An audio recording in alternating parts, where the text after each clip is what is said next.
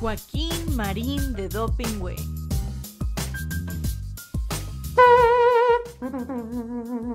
Atención.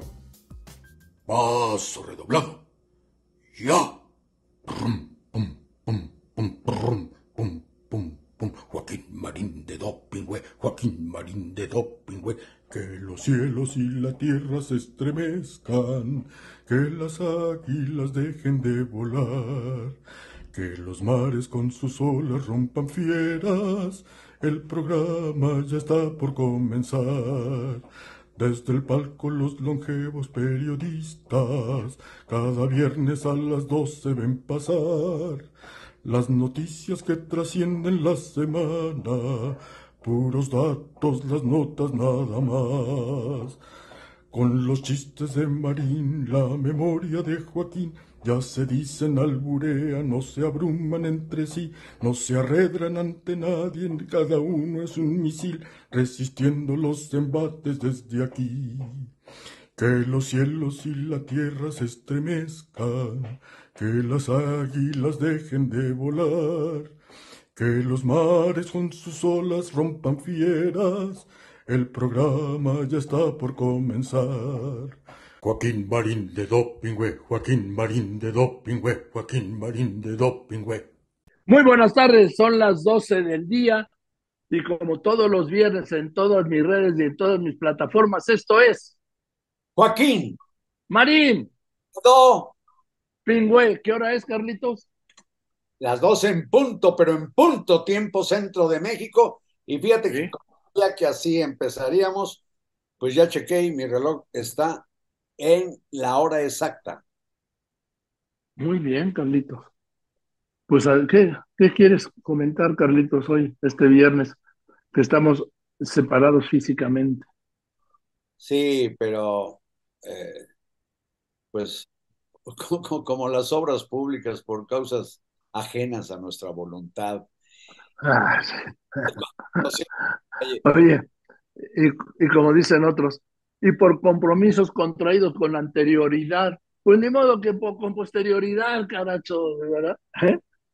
Joaquín, yo creo que algo tan desgarrador como lo ocurrido con el ataque terrorista de Hamas en Israel, que ya desató una guerra que quién sabe cuándo acabe y un titipuchal de muertos, eh, junto con la dubitativa postura mexicana en que ya no sabes a quién creerle, si a la canciller Alicia Bárcena o a su jefe, el presidente de la República, pues yo creo que ese es el tema con el que debemos comenzar. Es terrible, Carlos, porque estamos hablando de una guerra, yo no recuerdo otra, que es entre un movimiento terrorista y un país. No estamos hablando de dos ejércitos, no estamos hablando de dos países. ¿Por qué?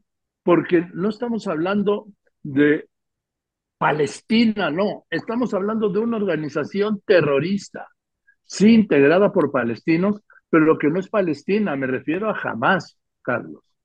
Así es, el conflicto tiene como protagonistas centrales a estos salvajes que irrumpieron en el territorio israelí causando una matazón y secuestrando pues, como a 150 personas, incluidos dos mexicanos, y el gobierno de un Estado-nación, que es Israel.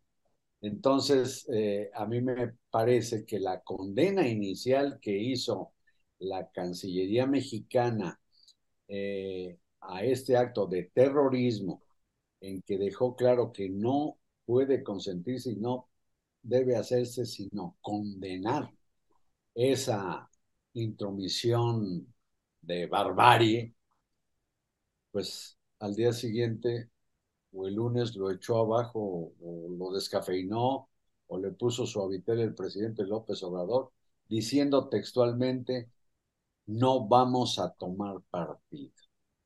Y si Así es me permites, déjame extenderme un poco.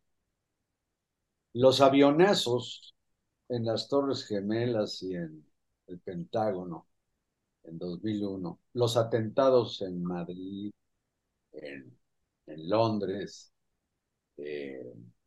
otros lugares, son atentados terroristas. ¿Cómo es posible, presidente, no solo no condenar a ese ataque que provocó la guerra que estamos eh, aunque sea desde aquí?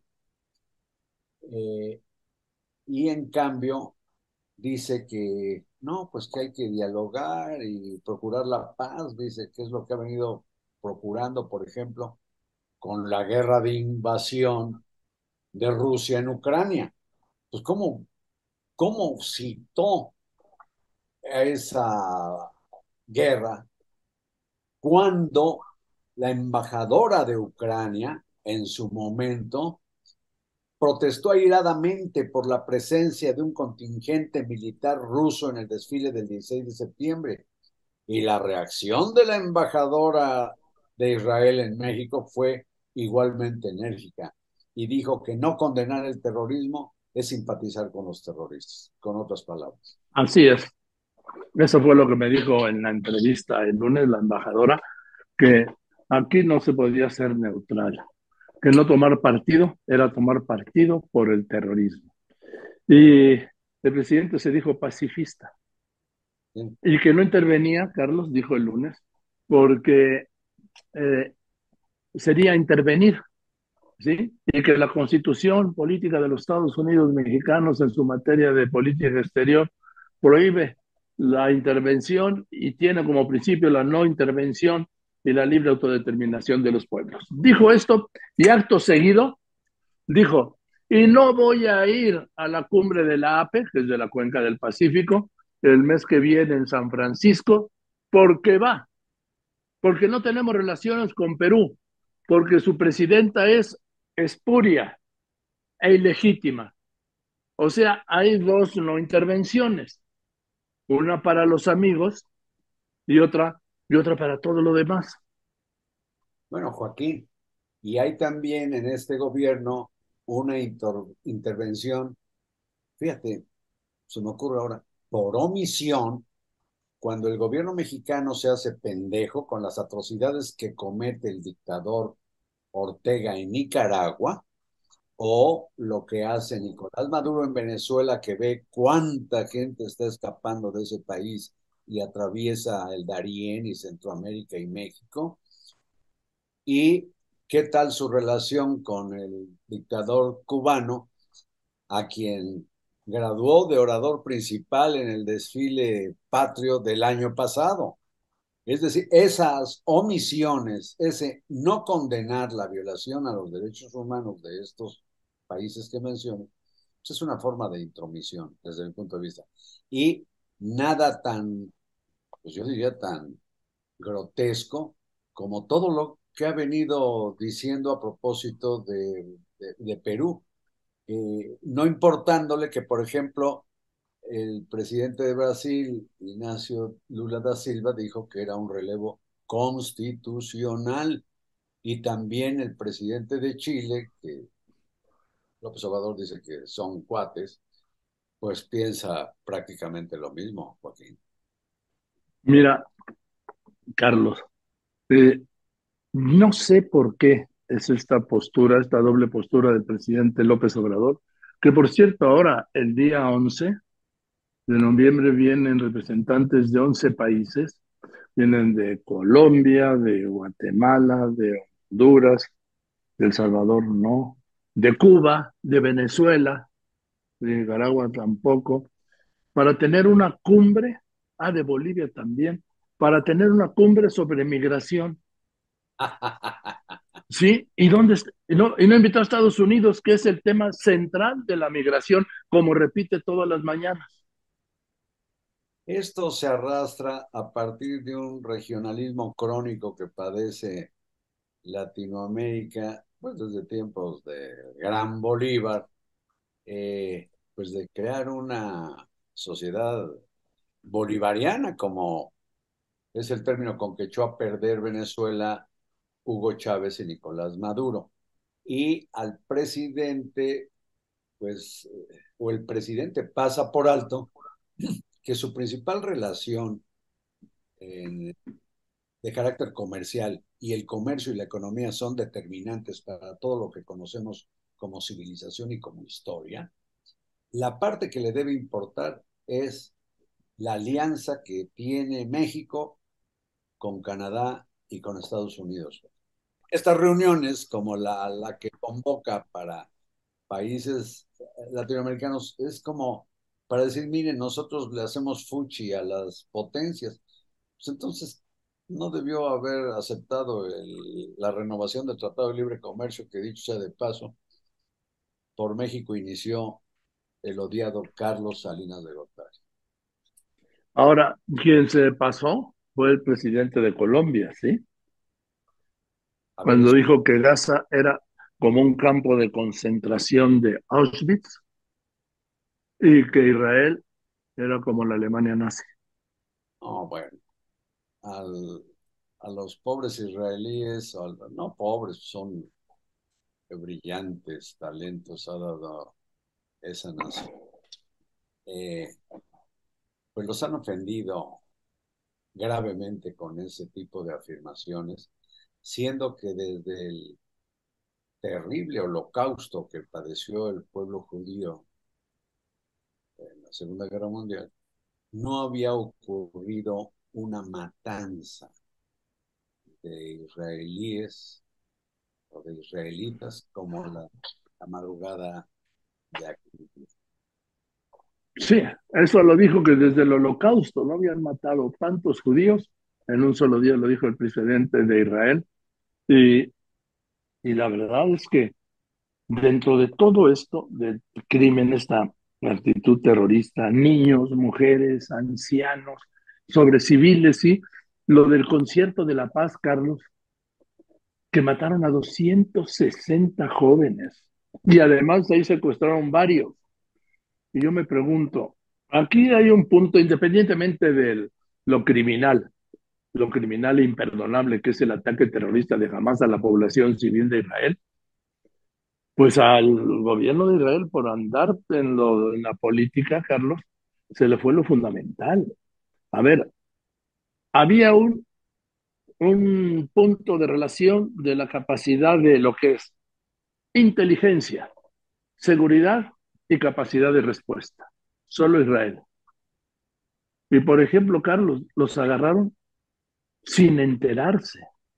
Ni el Mossad, que es su agencia de inteligencia internacional externa, pues como su CIA de Estados Unidos, ni el SIMBET, que es como el FBI de Estados Unidos, la seguridad interna, ni la instancia de seguridad del ejército, del ejército de Israel, se enteraron y llevaron, les llevó semanas preparar este golpe, Carlos. Yo me acuerdo en uno de los viajes que pasaba yo por la franja de Gaza y dije, oiga, ¿y cómo nomás con una telita de gallinero, una rejita de gallinero? Dice, no, es que si alguien pasa, en cuestión de segundos hay una capacidad de respuesta. Pues aquí hicieron todos los cortes que quisieron en esa reja. Los, terroristas de Hamas se metieron, Carlos, matan a 260, secuestran a más de un centenar, se los llevan todavía de regreso y todavía no había ninguna reacción de la seguridad, de la inteligencia del ejército de Israel. No estoy justificando ni de lejos la matanza, que quede claro. Estoy señalando que hay una falla en la inteligencia y en la seguridad. Sin duda, ocurrió lo mismo, por cierto, con los atentados del 11S en Estados Unidos. Así es. Cuando eh, una agencia no le dijo a otra que estaban unos tipos sospechosos, entre otros el famoso ATA, uno de los que fueron el avión. Mohamed Atta. Este, que sabiendo que era terrorista, no le pasó el tip a la Agencia de Seguridad Nacional o algo por el estilo. Bueno, pues también los gobiernos se apendejan, no hay duda. Sí, pero eh, aquí yo sí veo una, no quiero decir una complicidad, pero sí una responsabilidad del gobierno de Netanyahu, más preocupado en mantenerse en el poder, ¿sí? Con toda la crisis política interna, que en atender lo que debió atender para, por lo menos, no evitar, pero por lo menos atenuar esta tragedia, Carlos. Que también es parte de lo que debió curar con tiempo, ya que siendo, eh, digamos, derechista, Netanyahu, eh, no ha logrado concitar, ya integró a su equipo, a su gabinete o a su cuarto de guerra algunos opositores, pero son también estas eh, como facciones, no digo extremistas, pero sí eh, intolerantes dentro de Israel que traen a su gobierno hecho pinole y los agarró en la baba, los agarró como si estuviera, estuvieran en la campaña por la presidencia de México el año que viene, Joaquín. Ahora, dicho todo esto, Carlos, yo no sé dónde va a llegar esto, no, no tengo idea, porque esto es un poco, con todo respeto, como los pleitos de cantina. Siempre se sabe cómo empiezan, pero nunca cómo van a terminar. Si Hezbollah se va a sumar a Hamas, si como han dicho los talibanes que han pedido permiso a Irán, a Irak y a Jordania para ir a para poder cruzar esos tres países e ir a tomar Jerusalén, los talibanes. Si como hemos visto ya se rompieron las negociaciones entre Israel y Arabia Saudita para las negociaciones para establecer una relación como ya había avanzado Israel en eso con otros países árabes, si ya está diciendo Qatar que no va a surtir combustibles si continúa el ataque a Gaza, si no pueden recuperar, Carlos, y esto es un punto para mí central, central una vez que ya sabemos que hay 1.200, 1.300 muertos en Israel, 1.500 muertos en Gaza hasta ahora, ¿sí? Central que es el de los rehenes, 150 rehenes. ¿Qué va a ser de estas personas?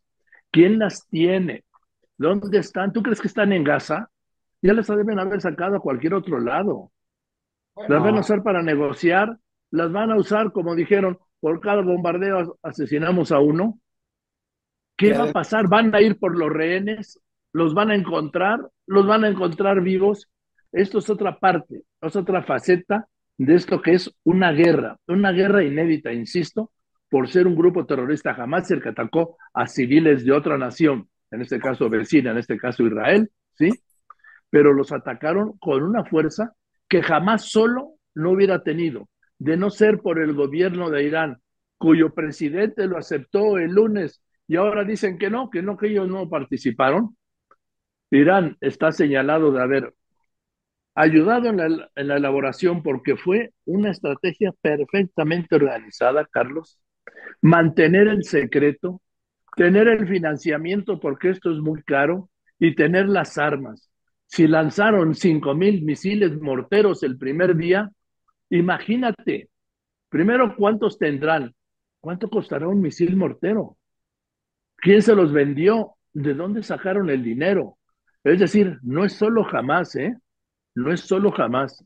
Yo sí veo una conspiración. No, desde luego, pero jamás, eh, pues, le ha tocado el papel de ser el grupo agresor y por eso lo que se está viviendo en esa zona es una guerra irregular, porque ahora es el ejército israelí el que ataca, lo que dice son los nidos, las madrigueras de los líderes jamasistas, o como se diga, pero es inevitable, está ocurriendo, que haya eso que le llaman víctimas colaterales y están siendo centenares los palestinos que están padeciendo las consecuencias de un grupo de locos que creen que comportándose de manera tan primitiva como demostraron en el ataque al sur de, Israel, eh, van a liberar a su pueblo. Mira, el gobierno palestino de eh, la franja de Gaza no es propiamente jamás, pero jamás domina. Y tiene sus bases sociales, no hay duda. También eso explica que haya tantas víctimas. Es desgarrador porque ya la población palestina, que es tan adorada y tan adorable, pues ya padece las consecuencias, en muchos casos, de algo en lo que no tiene interés, que es ir a asesinar personas inocentes. Bien, ahora Carlos, te agrego esto estos casos, sin duda, tienen al primo, al hijo, al tío, al papá metido en la organización terrorista. Ahora, me, a mí me gustó la reacción hoy lo debo decir, hoy lo debo decir aquí, del presidente de ordenar de inmediato, el lunes, la creación de un puente aéreo México-Tel Aviv para rescatar a más de mil mexicanos que estaban allá. Y fíjate que son estos aviones, que es nuevo el avión, estos son, son 737, que a mí me decían, es que son muy viejos. No, no, no son viejos. Lo que pasa es que su rango es muy corto, no son aviones transatlánticos. Por eso tuvieron que hacer salir de la base aérea de Santa Lucía, de ahí volar a Gander, en la península Labrador, en Canadá, de ahí al aeropuerto de Shannon, en Dublín, Irlanda, de ahí un aeropuerto en Turquía y de ahí bajar a Tel Aviv. Porque iban vacíos. De regreso, Carlos, tuvieron que salir de Tel Aviv, y te voy a decir, porque de ahí a Turquía, de Turquía a Shannon en Dublín, de Dublín otra vez a Gander y de Gander a hacer, hacer una escala en Estados Unidos. Una escala más porque venía cargado y de ahí, o sea, de ida fueron 23 horas, de regreso 27. Esto ha sido ajustado por la Secretaría de la Defensa y la Fuerza Aérea en una operación que me parece muy inteligente. Ahora van a mandar los aviones, Carlos, y van a establecer su base en Madrid, los aviones de la Fuerza Aérea. Entonces, de Madrid a Tel Aviv vuelan directo. ¿Están congeladas las relaciones con España? No, en pausa en pausa. Pero, bueno, eso dice. Pero entonces, los aviones van a estar haciendo el puente aéreo en vuelos directos. Madrid, Tel Aviv, Tel Aviv, regresan, cargan, suben a los mexicanos, los llevan a Madrid, regresan vacíos a Tel Aviv y traen más mexicanos, que me parece una decisión de logística muy, muy inteligente. Pues yo creo que muy necesaria y por lo tanto tampoco es como para para llevar mariachis a Palacio Nacional. No, no. Tienen la... No, Carlos, yo digo que pues le pensaron. Si se trata de rescatar a los mexicanos, el modo más rápido es esta logística de sacarlos de Israel a Madrid. Yo nada más digo que todos los gobiernos que se respeten tienen interés en proteger la vida de sus ciudadanos. Entonces tampoco, yo digo, qué bueno, fue oportuno y aprendieron la lección para poner esa base en Madrid y que sea menos atropellado esto, lo cual... No, y que sea más rápido el rescate de mexicanos. Sí, sí, sí, sí. Sí, Joaquín, no te lo discuto. Me hablabas de las mañanitas. Yo no le he llevado mañanitas a nadie, Carlitos. Bueno, a ti, a ti eh, en septiembre.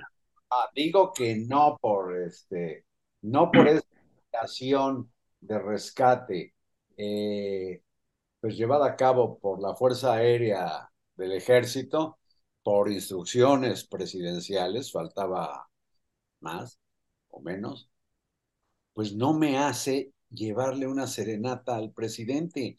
Porque pues no, yo, no estoy hablando de la serenata, Carlitos, estoy hablando de la inteligencia, de la medida logística de acortar el tramo para rescatar a más mexicanos en menos tiempo, sacar de Israel, eso es todo.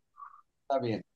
Yo digo que todos deben proteger la vida de sus ciudadanos. En esto de la Fuerza Aérea Militar, ¿qué te parece eh, la ceremonia en Perote para conmemorar los 200 años de la fundación del heroico Colegio Militar, en donde el presidente le hace un reconocimiento al general Enrique Cervantes y al general Salvador Cienfuegos? Quiero saber qué piensas.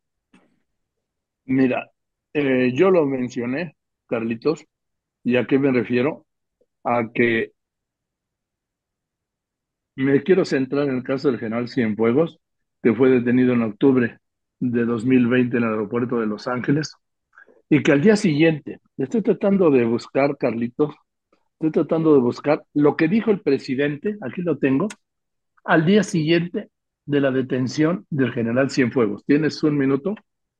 Pero permítame, como contexto, el general Cienfuegos iba con sus hijas y sus nietos para llevarlos a Disney allá en California. Sí. aeropuerto de Los Ángeles, ¿y qué pasó? Ahí lo detuvieron. Y ah. entonces el presidente al día siguiente acusado de narcotráfico. Dijo el presidente. Es un hecho muy lamentable eh, el que un eh, exsecretario de la Defensa eh, sea detenido, acusado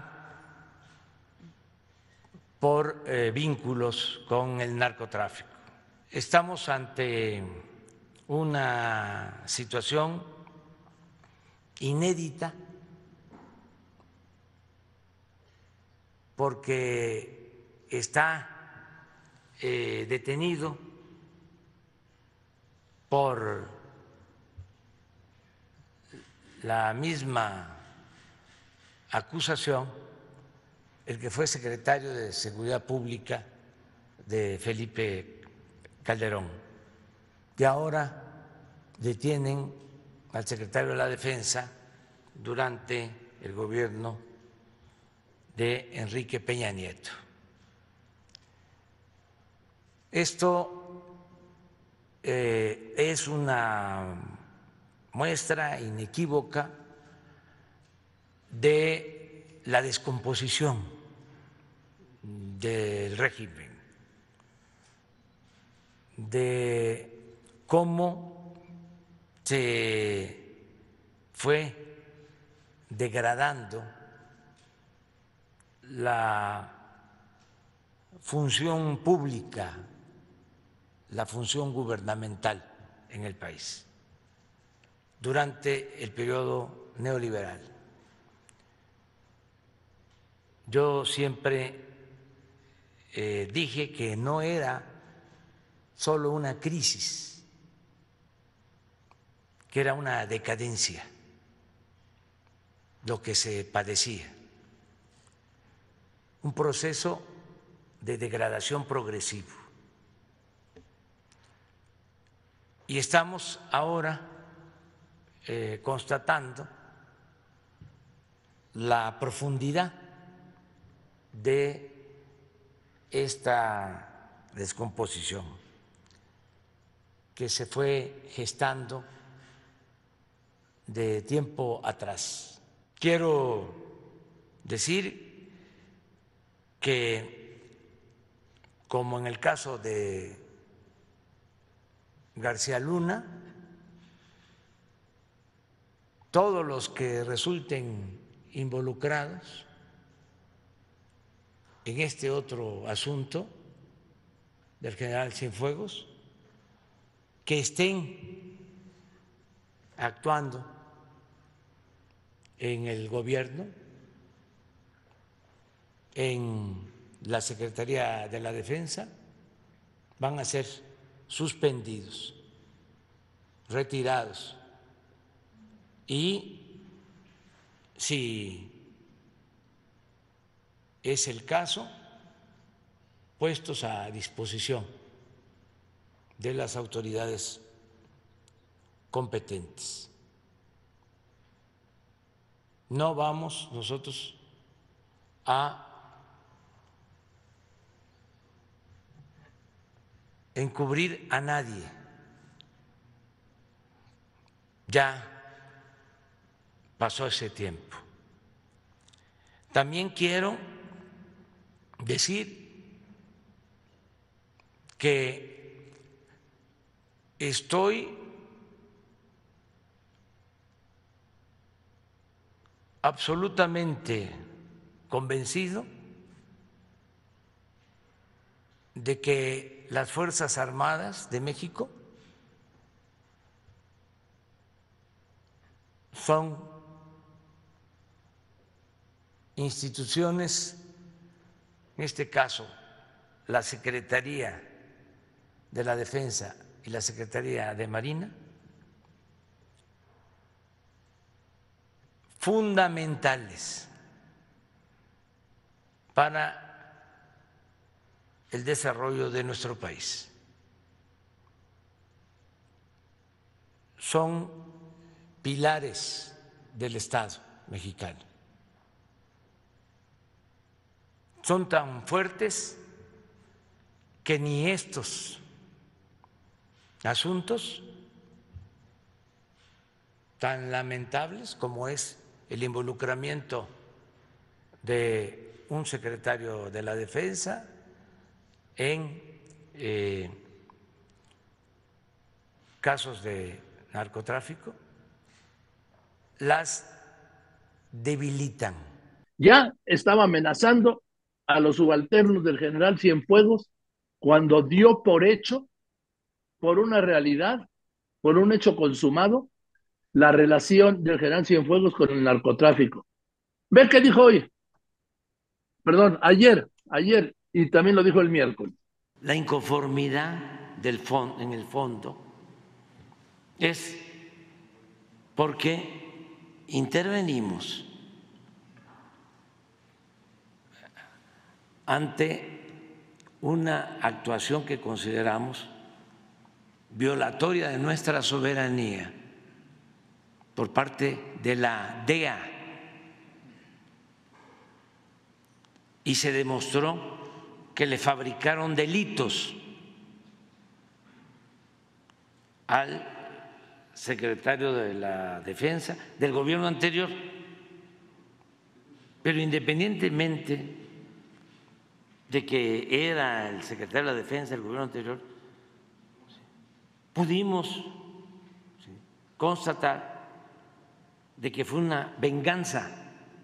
Y luego, el miércoles, pues lo tiene, lo condecora junto al general Enrique Cervantes, que fue secretario de la Defensa con Ernesto Cedillo de 1994 a 2000, por haber sido, se dijo, bueno, dijo el presidente, que los condecoró por haber sido directores del Colegio Militar, ya que están las fiestas de los 200 años. Sí, pero las anteriores celebraciones de los 200 años habían invitado al general Galván, Guillermo Galván, que fue secretario de, de la defensa de Felipe Calderón. No fue condecorado y me dijo el presidente, es que no, bueno, que solo a los exdirectores, pero tampoco fue invitado siquiera al evento. Una majadería, Joaquín. Cuando había sido invitado, insisto, a todos los eventos, los tres exsecretarios vivos. Si me permites, Joaquín, el presidente tiene un defecto muy lamentable. A él le bastan los señalamientos, el grito de a ladrón, a ladrón, las acusaciones. Para que sea ladrón. Para sentenciar al acusado. Qué bueno que tanto por la información que seguramente le,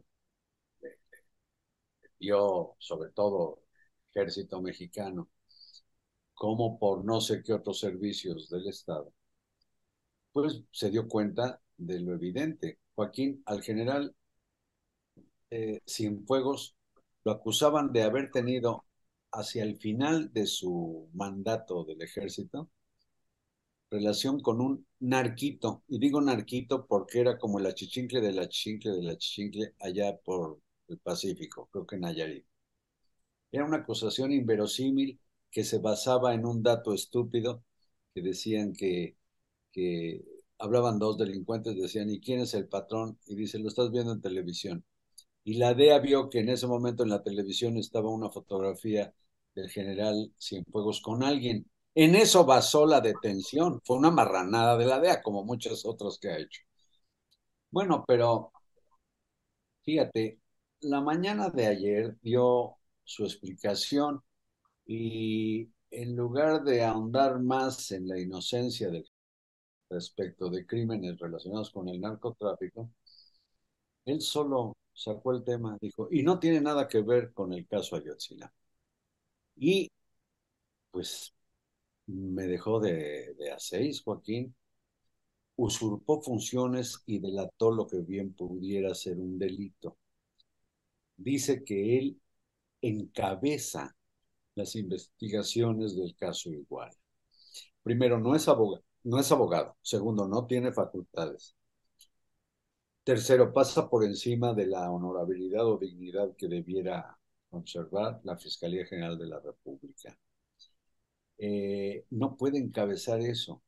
Y además, porque lo suyo, lo suyo nada tiene que ver ni con el derecho ni con la legalidad, Joaquín.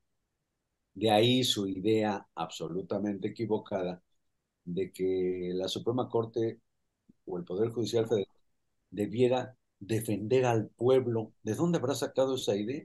no es el papel. Entonces, lo suyo, lo suyo no tiene que ver ni con la legalidad ni con la justicia. Y no se le da el sentido común. El sentido común, Joaquín, es el de las leyes.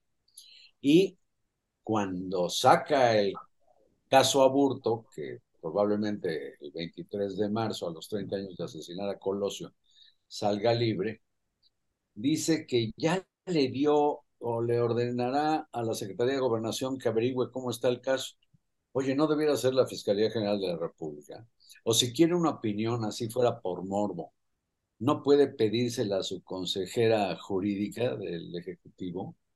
Claro, es que hablas tú del sentido común. Tú y yo sabemos hace muchos años que el sentido común es el menos común de los sentidos. Ahora, si efectivamente fue una venganza con documentos falsos de la DEA para detener a un general de cuatro estrellas, exsecretario de la Defensa Nacional, ¿qué no va a haber ninguna reacción? ¿Ahí muere? ¿Ni una nota diplomática? ¿Ni una exigir una explicación? Y menos con sus amigos, tanto Trump como Biden. No, no, no. Mira, Joaquín, para acabarla de amolar, en el caso de la omisión majadera de, o la no invitación al general Galván Galván, pues nada más le recuerdo a la audiencia. Y en una conversación en la que tú estuviste y yo también, el general Galván nos expuso una sarta de información, imágenes, cifras, cuantías, etcétera. Y al día siguiente en Milenio, recordarás que tuve pues el tino de pedirle, aunque como que no quería que me regalara los documentos. Y la principal de Milenio decía, en riesgo la viabilidad del Estado mexicano. Ese fue Galván y ese diagnóstico es lo que motivó lo que le llaman la guerra de Calderón, que continúa. Ahora estamos en la guerra de, en la guerra de. Oye, pero ya viste lo que dijo eh, la secretaria Luisa María Alcalde en la Cámara de Diputados y luego en el Senado, ¿no? Primero déjame ir por la parte de la migración. Dijo que ya se había reducido el número de mexicanos migrantes por los programas sociales del presidente, ¿sí? Lo que es mentira. Se ha registrado el número más alto de mexicanos detenidos en Estados Unidos, ¿sí? A lo largo de los últimos dos años.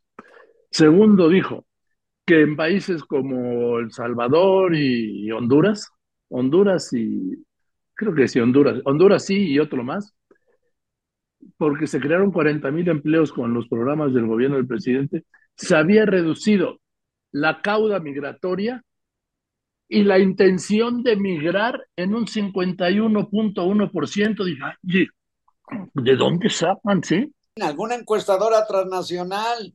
Bueno, pero imagínate, ¿cómo se puede medir la intención? Bueno, todo esto por los programas del presidente López Obrador en Centroamérica. Pero el presidente dice esta semana que en agosto y septiembre ha aumentado la corriente migratoria, ¿sí? Por Chiapas un 20%. Pues que se pongan de acuerdo, caracho. Y luego también dijo la secretaria alcalde, esto en el Senado, que no, que no había por qué este, modificar, cambiar, ajustar, revisar la política de seguridad, que porque vamos requete bien. Al día de anoche, Carlitos, se habían superado las 168 mil personas asesinadas en lo que va de este gobierno.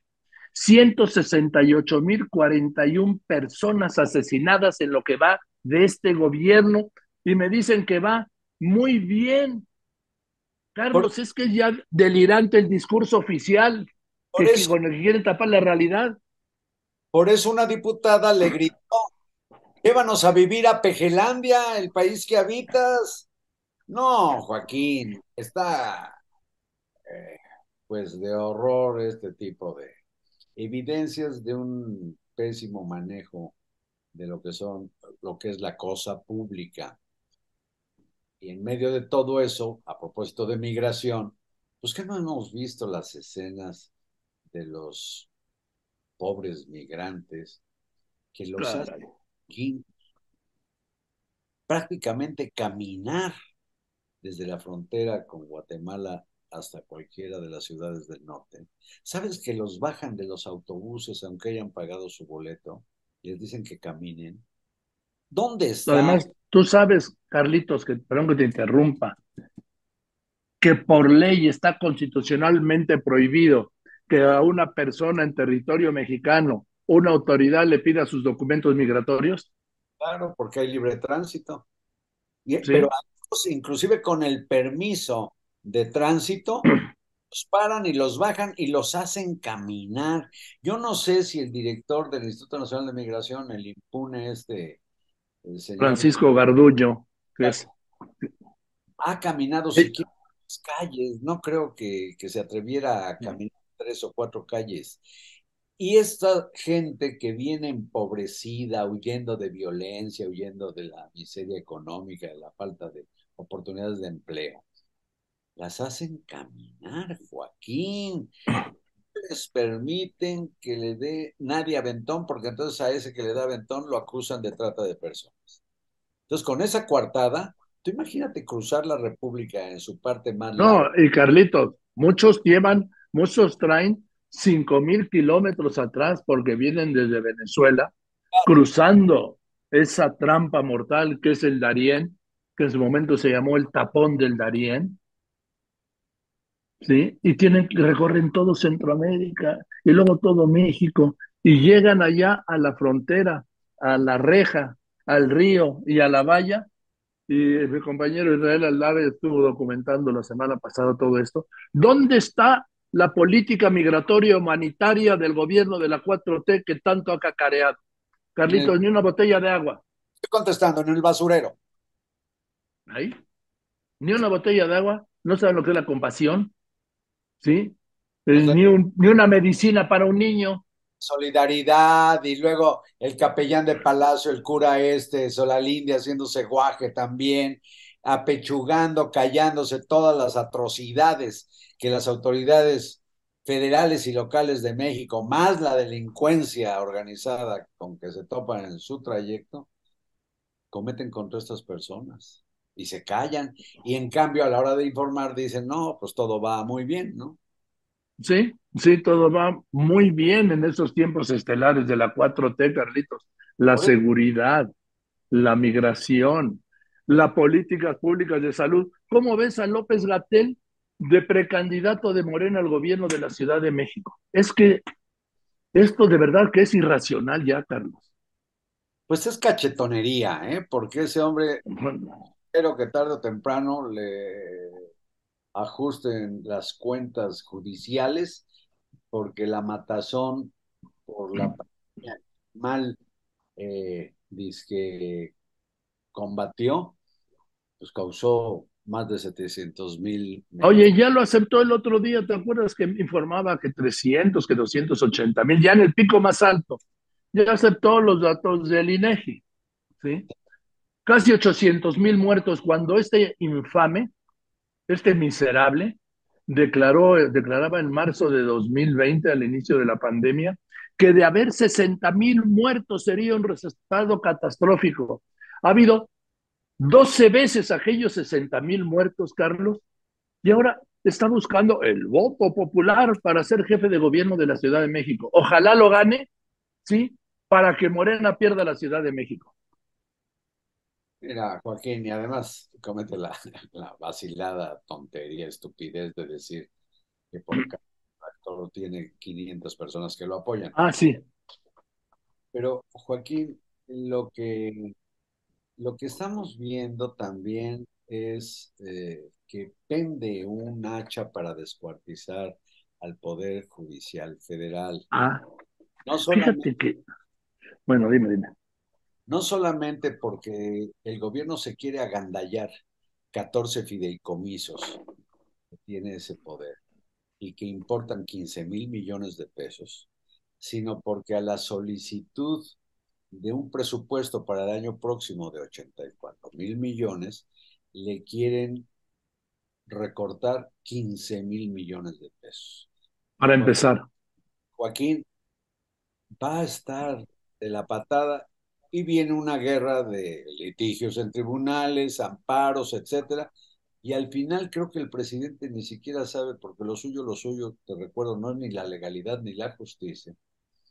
Pues al final será la Suprema Corte la que determine, o el Poder Judicial, Fíjate, tienes determine la procedencia o no de lo que está haciendo con ellos. exactamente. En cuanto lo apruebe la Cámara de Diputados o en el Congreso, que es de mayoría simple esto, o sea, Morena y sus brémoras tiene con qué, pues vendrá la acción de inconstitucionalidad de los legisladores de oposición. Y entonces eso se resolverá, ¿dónde crees? Pues en la misma Corte. ¿Y cómo crees que va a fallar la Corte? no, si ya la propia ministra Piña Hernández ya dijo y fue balconeada una conversación que dice pues, algo así como a poco creen que nos vamos a quedar callados.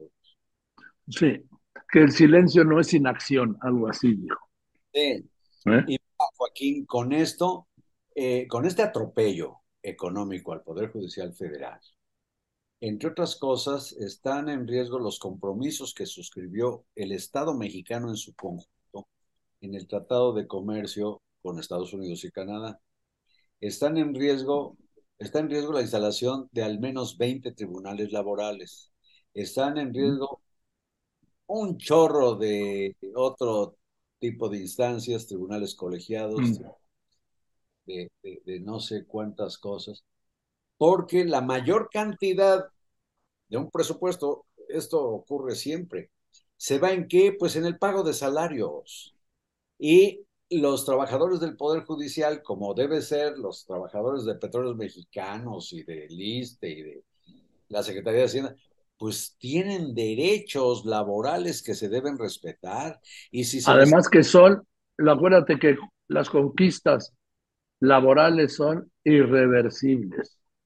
Sí, son imprescriptibles e inalienables, dice la ley. Bien. Oye, hablando de lo inla- inalienable, pues me tengo que ir, Carlitos. Órale, pues qué pena me da, pero pues sí, tienes que poner la hora, más bien pasar el tip eh, en tu noticiario, de qué hora es. Me gana la risa. Vete a dar la hora, Joaquín. Aquí la dejamos. Venga. Joaquín, Marín, te doy. pingüe, te abrazo con mi cariño, Carlitos. Recuerden, este programa, este programón, está en todas mis redes, ¿sí? En todas mis plataformas. Eh, a la hora que usted quiera, busca Joaquín Marín de Don Pingüe. Y ahí salimos, Carlitos y yo. Oye, y también en mi incursión que tengo en X, Ah, ah, dime, eres Es- arroba arroba Carlos Marín, guion bajo, soy. Oh, soy gracias, Carlito. Nos vemos el viernes. Nos Buenas vemos. tardes. Joaquín Marín de Dopingüe.